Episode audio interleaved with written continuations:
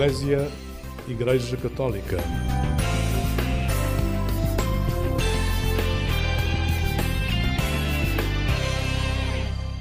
Olá, muito bom dia, bem-vindo a esta emissão do programa Eclésia da Igreja Católica, aqui na Antena 1 da Rádio Pública. Hoje convido a uma viagem até as Jornadas Nacionais de Comunicação Social que o nosso secretariado promoveu para ajudar a comunicar melhor a JMJ 2023 que Lisboa recebe no próximo verão. Fique desse lado para entrarmos no espírito.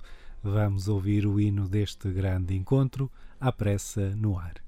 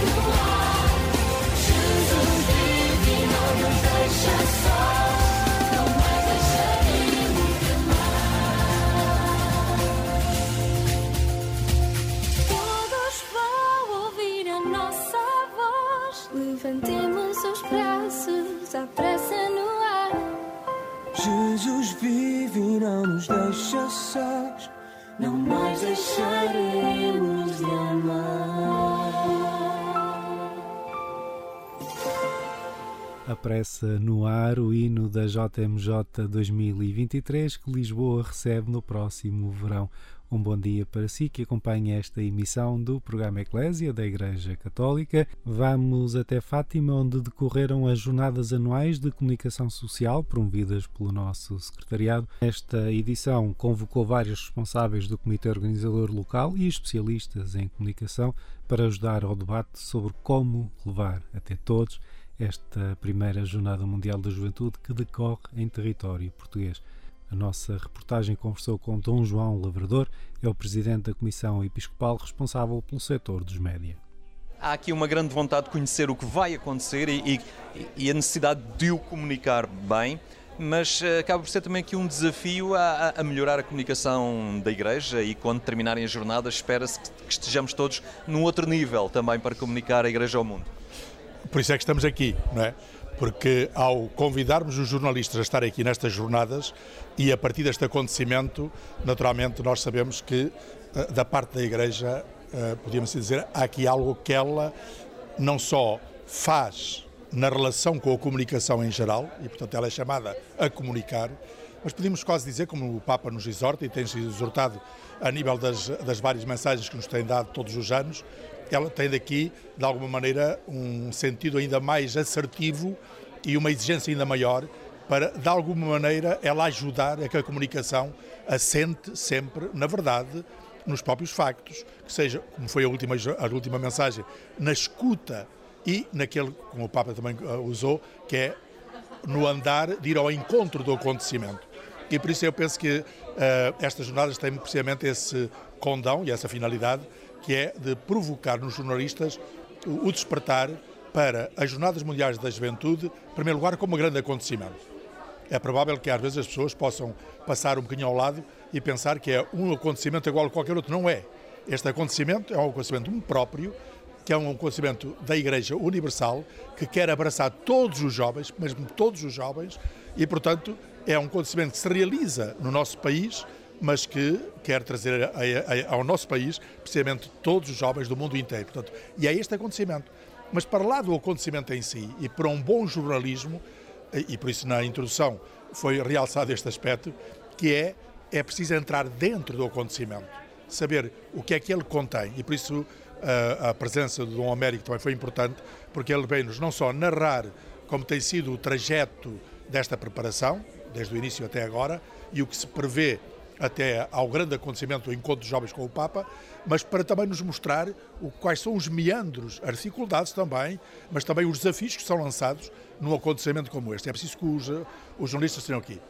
Por outro lado, e eu penso também como bom jornalismo, é importante olhar para o acontecimento, entrar dentro do acontecimento, ter uma boa leitura deste acontecimento, mas também não nos dispersarmos por coisas que são laterais e que às vezes são aproveitamentos ideológicos dos acontecimentos. E este aqui tem que estar, de alguma maneira, de tal maneira um, realçado o acontecimento em si e saber o, qual é o seu conteúdo para não entrarmos em coisas muito superficiais que às vezes algum jornalismo pode incorrer e por isso uh, poupá-lo a essas invectivas ideológicas e, portanto, vamos centrar-nos, vamos realmente reconhecê-lo como ele é e vamos apresentá-lo. Portanto, uma boa comunicação. Estas Jornadas Nacionais de Comunicação Social foram organizadas não só pelo nosso Secretariado Nacional, como pela Faculdade de Ciências Humanas da Universidade Católica Portuguesa. Catarina Bornei, docente desta faculdade, falou a reportagem da Eclésia após ter proferido a sua conferência na iniciativa. A universidade não pode ficar fechada, não é? Entre muros, com a produção entre pares. Não, a produção do conhecimento tem que ser feita e tem que ser partilhada e aplicada. E na área da comunicação, e em específico nesta área da, da religião ou das religiões, ainda há um caminho a fazer. Nós, enquanto Universidade Católica, pela sua missão e a Faculdade de Ciências Humanas pela sua natureza, e em específico porque alberga a área científica das ciências da comunicação com formação nesta área, tem o dever também de dar a mão à sociedade e eh, formar para informar e para melhor informar, nunca esquecendo, e agora estou a falar especificamente do jornalismo, que é um pilar da democracia e, portanto, nós temos um papel muito importante um, e, e nesta ligação com o ensino superior pensamos, enquanto Universidade Católica, que somos o, um dos melhores parceiros para poder concretizar estes objetivos. Para os alunos, também aqueles que tiveram, acaba por ser um, uma oportunidade para colocar o pé na, na, realidade, já é um desafio também para, se, para sair um bocadinho do ambiente, às vezes teórico, uh, uh, e, e, é importante também. Claro que sim, uh, especialmente nós estamos muito habituados a, a, ouvir dizer que os jovens estão afastados, que os jovens não leem jornais, que os jovens não veem serviços noticiosos, que as redes sociais digitais são os únicos elementos eh, de contacto com a realidade. Também queremos cortar esse estigma uh, e mostrar que a realidade existe lá fora e, portanto, que eles têm exatamente que estar atentos e aquilo como eu estava a dizer, ou seja, que a produção não pode ficar entre muros uh, e que os alunos também têm que perceber como é que podem servir o próximo e, neste campo do jornalismo, como é que podem servir a sociedade e, neste caso concreto, a área da religião. Abordou aqui a questão da comunicação de um grande evento. Uh, este é um grande evento com, com com características próprias, uh, para além da sua dimensão mediática, tem uma dimensão também de proposta de caminho, de espiritualidade, de convite à interioridade, enfim.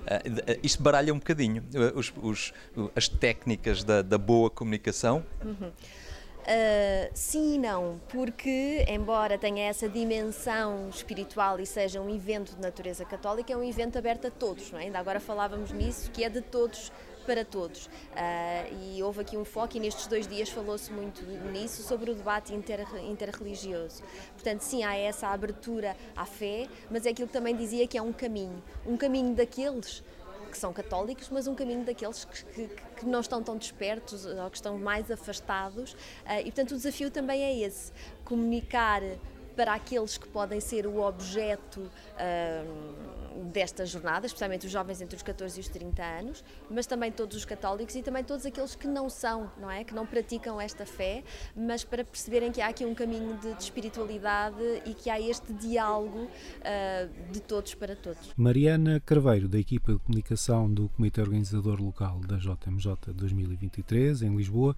também conversou com o jornalista Henrique Matos. Ah, muito bem, eu ia perguntar como é que neste momento uh, levam esta operação de comunicação, como é que se chega a estes chamados nativos digitais por meios que, que, requerem também alguma, alguma competência e know-how específico uh, de uma geração mais nova até. Uh, como é que estão a, a, desenhar, ao fim e ao cabo, este, esta jornada que já está a acontecer uh, através do, dos meios digitais? Sim, e, e, falou bem, é um grande desafio, efetivamente, comunicar e fazer esta organização desta Jornada Mundial da Juventude numa pós-pandemia em que tudo se quer digital, mas, mas sem perder o foco que será o encontro físico em Lisboa em agosto de 2023. O que temos feito também é muito através de uma, uma comunicação que engloba, portanto, uh, voluntários que já vêm de outras jornadas, portanto também muito mais experientes, e depois que vai tendo também muitos jovens, também temos muitos voluntários que ainda estão a estudar e que portanto têm ideias mais frescas, voluntários como eu que acabaram de estudar há pouco tempo, tiveram umas primeiras experiências profissionais que foram rampas de lançamento para aquilo que é agora o nosso trabalho e desenvolvimento, mas contamos muito com a ajuda dos, dos, voluntários e depois com um trabalho muito grande também de, de pesquisa e de tentar estar, estar atuais e mesmo uh, na tentativa de acompanhar as redes sociais, muitos de nós também já somos desta geração, portanto é mais fácil, um, mas depois também tentar ir percebendo quais são as, as redes sociais, as trends, o, o, o, que é que convém mais, o tipo de conteúdos que devemos adequar, o tipo de público, perceber que no Facebook uh, resulta mais uma comunicação com uh, uma determinada faixa etária, no Instagram temos outra faixa etária, claro, os jovens, o nosso público-alvo são mais no Instagram, mais no TikTok, que também estamos em desenvolvimento, portanto é, é muito tentar perceber, mas também a partir daquilo que é a prata da casa e que são os voluntários que já temos, uh, o trabalho que nós próprios gostamos também de ver noutras páginas. Aqui um, um, um desafio, talvez, da adequação da mensagem ao meio. Uh, só o tema das jornadas, Maria levantou-se, partiu apressadamente. Há aqui uma carga pesada de comunicação que é difícil uh, sintetizar em poucos caracteres como é que é fazer esta ginástica, não é? De, de despejar conceitos teológicos, noções de, de, de cristianismo, uh, nestes meios às vezes muito telegráficos. Sim, no fundo é um desafio, claramente é um desafio, porque nós comunicamos para jovens que querem informação rápida, eficaz, no momento e que querem informação fácil, não, não querem estar a desconstruir imenso. Por outro lado, também temos um público mais velho que também acompanha e, e que também virá às jornadas e que nós não queremos perder. A edição 2022 das Jornadas Nacionais de Comunicação Social estão no centro desta emissão do programa Eclésia da Igreja Católica. Um bom dia para si que nos acompanha desse lado. Convido agora a ouvir os Godstones e o seu tema Ser Jovem, Ser Cristão.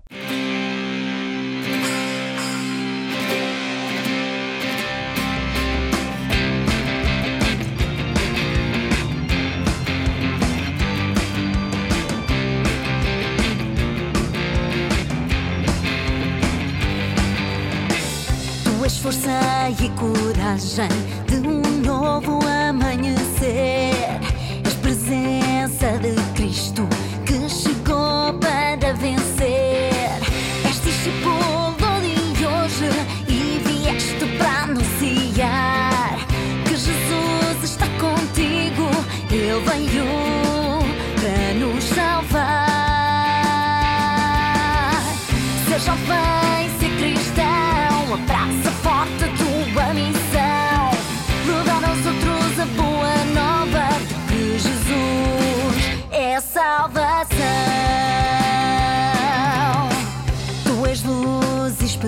esperança de um novo caminhar.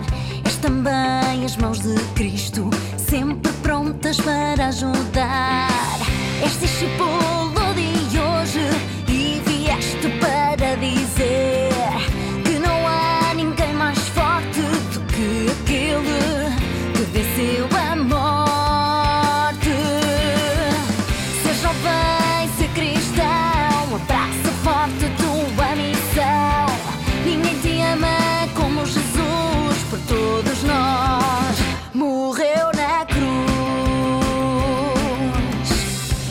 fé e verdade de um novo anunciar.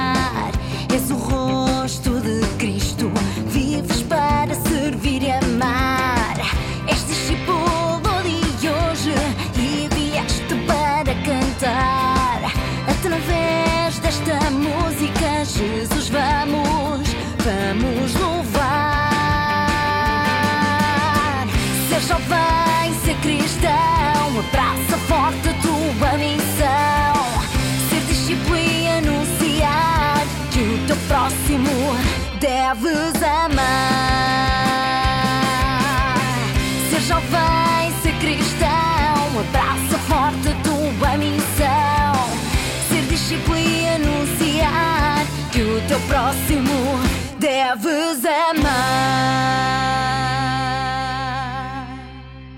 Ser jovem, ser cristão, um tema dos Godstones, animar esta manhã de domingo aqui no programa Eclésia da Igreja Católica. Um bom dia para si que nos acompanha desse lado. Regressamos agora a Fátima, onde decorreram as jornadas anuais de comunicação social promovidas pelo nosso secretariado, que nesta edição debateram a comunicação na JMJ Lisboa 2023. Ana Alves é a responsável de comunicação deste grande evento e falou à nossa reportagem. Há desde logo eh, aqui a importância de, de transmitir, de dar a conhecer, de levar eh, esta novidade ao maior número possível. Uh, o que é que vos motiva neste momento? Quais são os vossos, uh, vosso foco, a forma como querem tocar aqui e ali para, para mobilizar o mais possível em torno das jornadas? Então, o nosso foco aqui é, no fundo, conseguimos garantir que disseminamos a informação nos sítios certos e no timing certo. E o que é que isto quer dizer? Quer dizer, nós temos os nossos meios, que são as nossas redes sociais, o site, a nossa newsletter, e, portanto, temos de garantir que a informação relevante é posta atempadamente e sempre on time nestes meios. E para isso temos de ter uma equipa, uma equipa reforçada, estruturada, que foi o que nós temos vindo a fazer uh, ao longo deste ano em termos de preparação, nas mais variadas áreas, na área de gestão de conteúdos, gestão de redes sociais, design, audiovisuais, traduções, porque temos de fazer chegar esta mensagem a todos, ao mundo inteiro. Portanto, tudo o que nós nós desenvolvemos em português, temos de traduzir nos cinco idiomas oficiais, português, inglês, francês, espanhol e italiano, portanto português é, é a nossa língua depois tem de ser traduzida e depois muitos mais para conseguirmos chegar ao mundo inteiro. E depois temos, como tão bem vimos hoje uh, e ontem nas jornadas uh, da comunicação social, os jornalistas, portanto, que são uh, um, um, um, dos nossos pontos de contacto com o público em geral e temos de saber fazer chegar a informação certa, atepadamente e ao longo deste caminho. Há também aqui um, moldes e formas e estratégias. Um, uh, irão certamente daqui para a frente criar um, fórmulas, uh, pequenas histórias, pequenos motivos, uh, propostas, não sei, de oração, de caminhos, itinerários.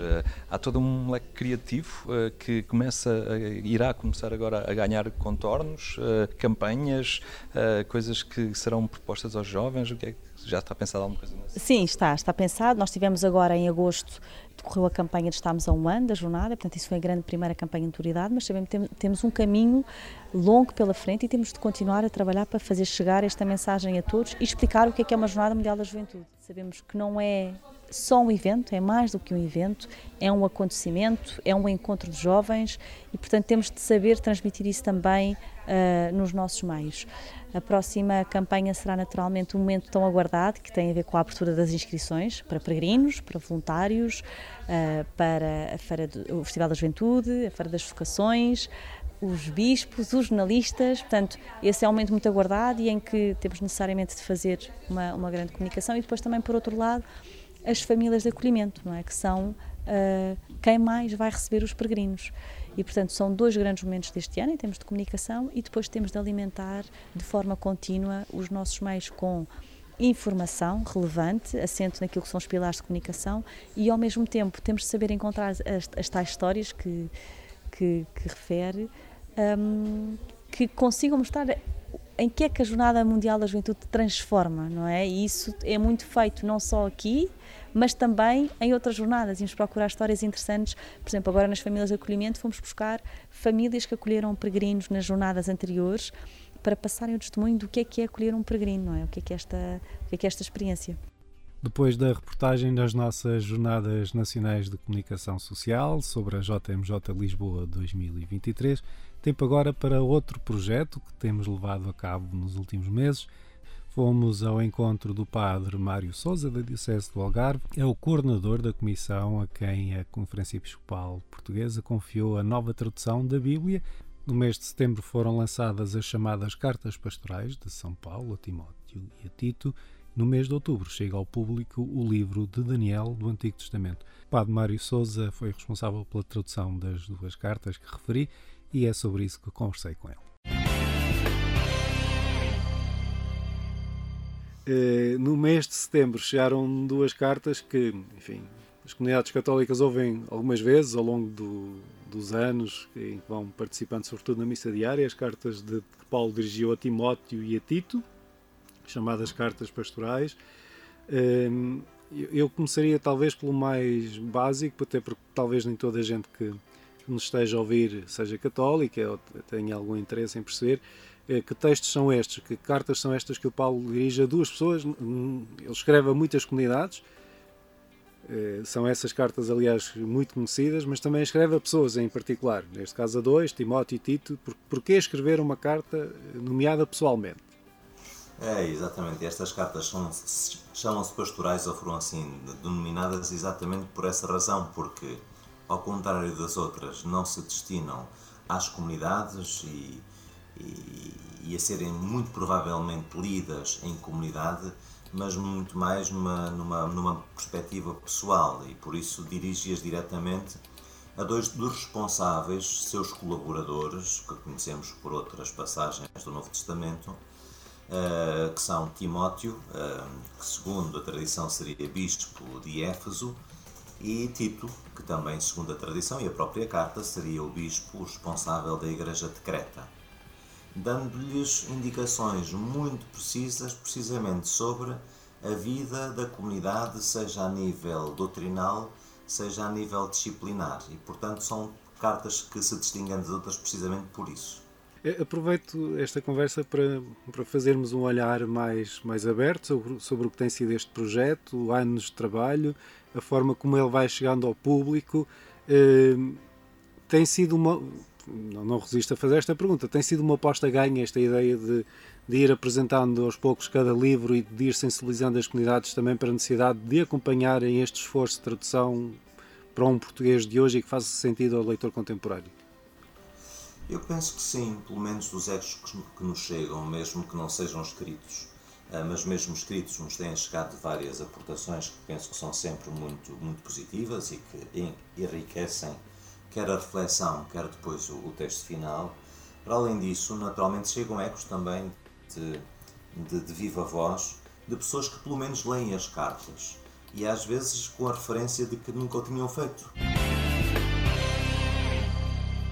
Muito obrigado ao Padre Mário Souza. Recordo que mensalmente fica disponível um novo livro da tradução da Bíblia em português que está a ser elaborada com o apoio da Conferência Episcopal Portuguesa, tanto no site da Agência Eclésia como em conferenciaepiscopal.pt/bíblia. Todas as leituras e contributos são bem-vindos e para inspirar esse trabalho também convido a ouvir comigo os Verbum Dei e o tema Discípulo da Palavra.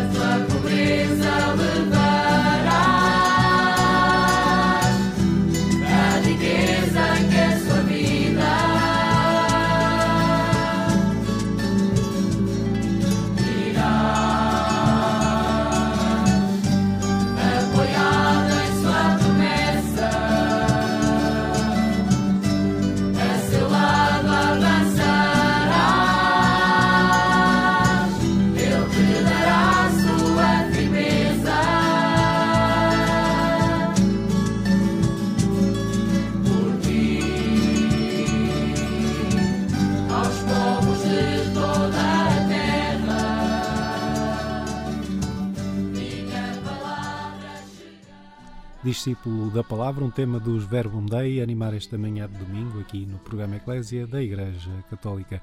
Muito obrigado a si que nos acompanha desse lado. Se é um ouvinte habitual, já sabe, não nos despedimos sem antes ouvir alguém muito especial. Cari fratelli e sorelle, buongiorno. Padre, ti chiediamo perdono per aver ferito gravemente la terra. Pai, pedimos perdão por termos ferido gravemente a terra, por não termos respeitado as culturas indígenas, por não termos estimado e amado os mais pobres, por termos criado riqueza sem comunhão. Deus vivo, que com o teu espírito inspiraste os corações, os braços e as mentes destes jovens e os enviaste para uma terra prometida, olha com benevolência a sua generosidade, o seu amor, o seu desejo de gastar a vida por um grande ideal. Il loro amore, la loro voglia di spendere la vita per un ideale grande. E a tutti auguro una buona domenica. Per favore, non dimenticatevi di pregare per me. Com esta oração do Papa no encontro da Economia de Francisco que decorreu em Assis, chega ao fim a nossa emissão do programa Eclésia aqui na Antena 1 da Rádio Pública. Eu sou Otávio Carmo, jornalista, estive consigo ao longo dos últimos minutos. É sempre um gosto estar deste lado. O espaço A Fé dos Homens volta a estar consigo na madrugada de quarta para quinta-feira, pouco depois da meia-noite, aqui na emissora pública. Da minha parte, despeço-me com votos de um santo domingo e uma vida feliz.